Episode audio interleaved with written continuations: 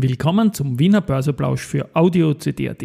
Heute ist Dienstag, der 5. September 2023 und mein Name ist Christian Drastil. An meiner Haut lasse ich nur Wasser und CD. Heute tagt das ATX-Komitee und es geht vor allem um die Telekom Austria, die heute von 9 bis 12 Uhr vormittags auch einen virtuellen Kapitalmarkttag über die geplante Abspaltung und anschließende Notierung des Funkturmgeschäfts von A1 Euro-Telesites an der Wiener Börse abgehalten hat.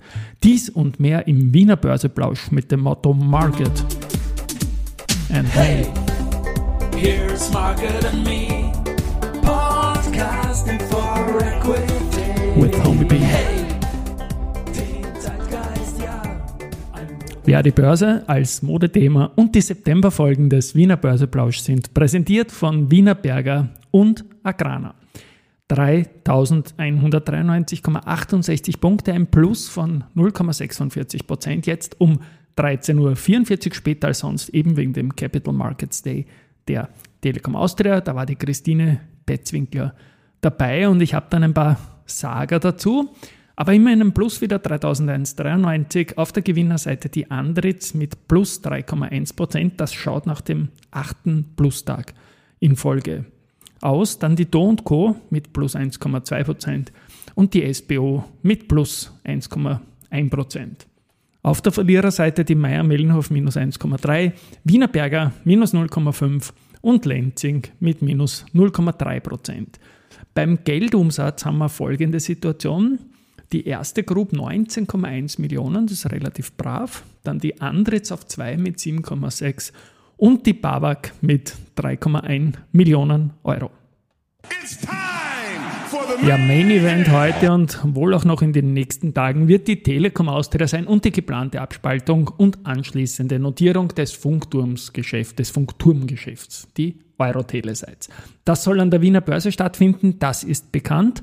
Der Zeitpunkt ist noch nicht bekannt und da spielt auch eine witzige Tangente rein, denn heute tagt ja das ATX-Komitee und wie schon monatelang berichtet, wird das sich für die Telekom Austria äh, ausgehen.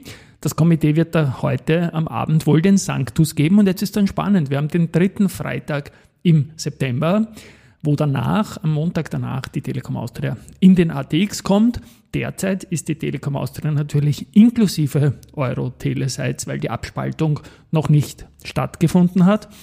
Rein aus indextechnischer Sicht wäre es natürlich einfacher, wenn die Abspaltung vorher kommen würde.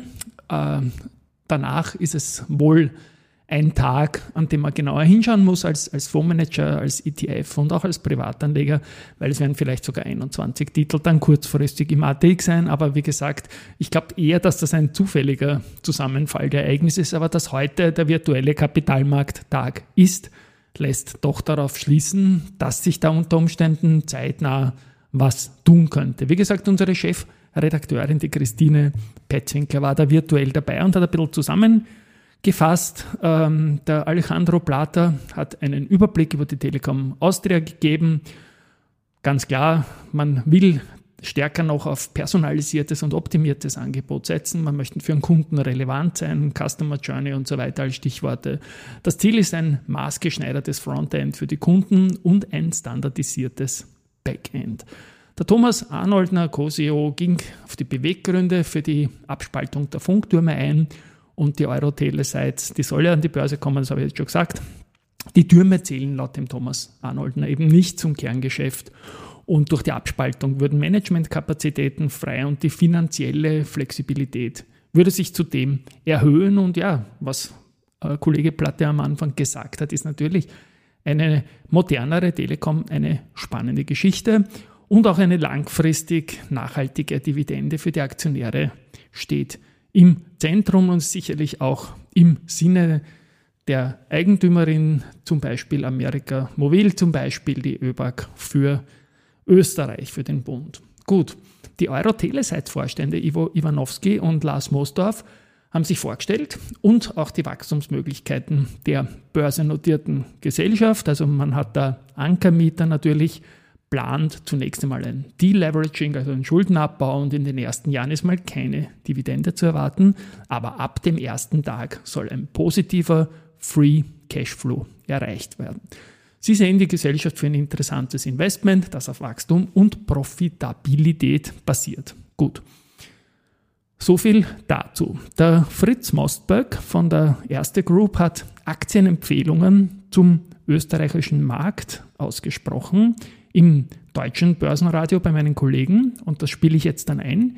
Und da ist damit eine mit der Empfehlung der Telekom Austria auch eine Empfehlung der Euroteleseits dabei, weil noch sind die beiden ja zusammen.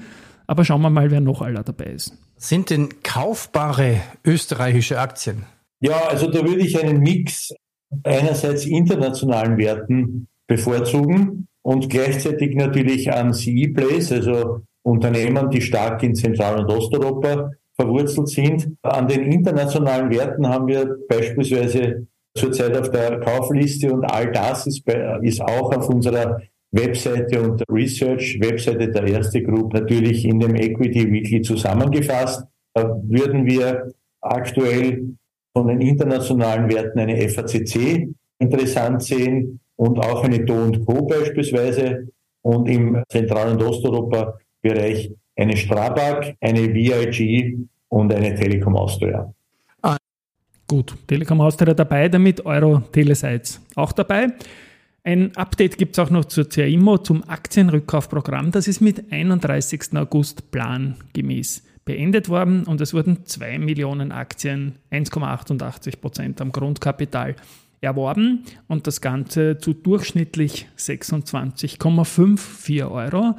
Und ein Blick auf die Aktie jetzt zeigt das Ding bei 30,5, also nicht blöd gemacht. Gerade erst begonnen mit dem Rückkaufprogramm hat Frequentis und die haben am 28. August gestartet und in der ersten Woche 2514 Aktien erworben. Die erste will auch was zurückkaufen und zwar nicht Aktien, sondern 500 Millionen von Undated Fixed to Fixed Resettable Notes. Das ist eine Bondform gegen Bezahlung zum Preis 100% fürs Nominale und das geht jetzt dann heute los und endet am 12. September. Gleichzeitig will man vorbehaltlich der Marktbedienungen die Begebung einer neuen Serie auf Euro lautender unbefristeter festverzinslicher Additional Tier 1 Schuldverschreibungen begeben. Also schöne Treasury-Geschichte da, die man sich überlegt haben wird. Nach gemeinsamer Entwicklung mit den Partnern Ford und Hubchecked hat die Verbund auch das Matrix als Full-Service-Provider die Plug-and-Charge-Ladetechnologie eingeführt. Aventa hat die Kapitalerhöhung in Höhe von 6 Millionen abgeschlossen und 4,8 Millionen neue Aktien im Rahmen einer Privatplatzierung beim strategischen Investor Alta Invest platziert. So, so, und dann habe ich noch Manna mag man eben, also nicht flach jetzt im Sinne von eben, nicht bergig, sondern mag man eben. Ist Zweiter geworden bei einer Arbeitgeberzufriedenheitsumfrage mit Sample 230.000 Leute und gewonnen hat der ÖAMTC vor eben Manna und Miele. Manna streiche ich hervor, weil Manna börsennotiert ist. Gut, und dann haben wir finally noch Research. Montega stuft POR neu mit Kaufen und dem Kursziel von 20 Euro ein. Sonst eigentlich kein Research, deswegen noch mehr zu POR und Montega. Die, äh, Montega, sorry. Montega hält die Bewertung 2024 Expected KGV von 5,6 und Kurs-Buchverhältnis von nur 0,5 für sehr attraktiv.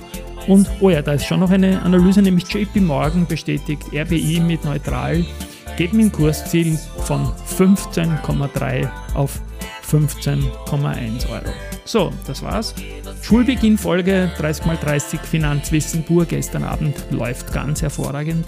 Dürfte offenbar in Lehrerinnen und Lehrerkreisen geteilt worden sein. Zu Wort kommen Claudia Blackholm, Andreas Dreichel und mein Showpraktikant Laurenz Schwieger. Hört's mal rein. Tschüss.